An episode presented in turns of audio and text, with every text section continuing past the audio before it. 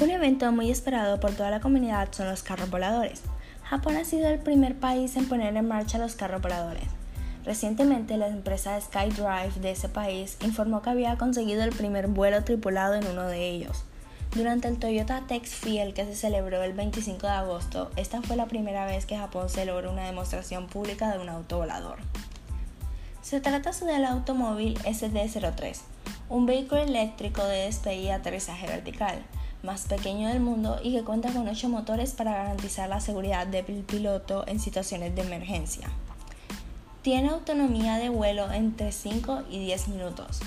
Durante la demostración, un piloto estaba en los controles, pero un sistema de control asistido por la computadora ayudó a garantizar la estabilidad y seguridad del vuelo. Mientras que el personal técnico en el campo monitoreó las condiciones de vuelo y el rendimiento de la aeronave en todo momento como respaldo. Señaló un comunicado la compañía que el carro rodeó durante cuatro minutos el campo. El Banco de Desarrollo de Japón fue una de las entidades que contribuyó económicamente al desarrollo de este proyecto.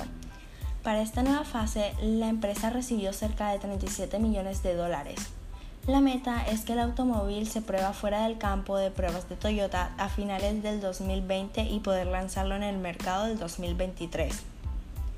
Aunque la empresa no habló de un precio, explicó que el tamaño de las baterías, el control del tráfico aéreo y otros problemas de la infraestructura son retos a superar para poder comercializarlo de la mejor manera en el mundo. Para Tomohiro Fukusawa, CEO de la empresa, el objetivo ahora es poder comercializar este tipo de vehículos para que sean un medio de transporte accesible y conveniente. Además se buscan que las personas puedan experimentar una nueva forma de vida segura y cómoda. Actualmente añade de los más de 100 proyectos de autos voladores del mundo, solo pocos han tenido éxito con una persona a bordo. Este proyecto de la empresa inició en el 2012. Se llamaba Cartivator y estaba financiado por las principales empresas japonesas como Toyota, Panasonic y Bandai Namco. Sin embargo, un vuelo de demostración que realizaron hace tres años salió mal, por lo que les tocó modificar el vehículo y la tecnología a usar. Muchas gracias.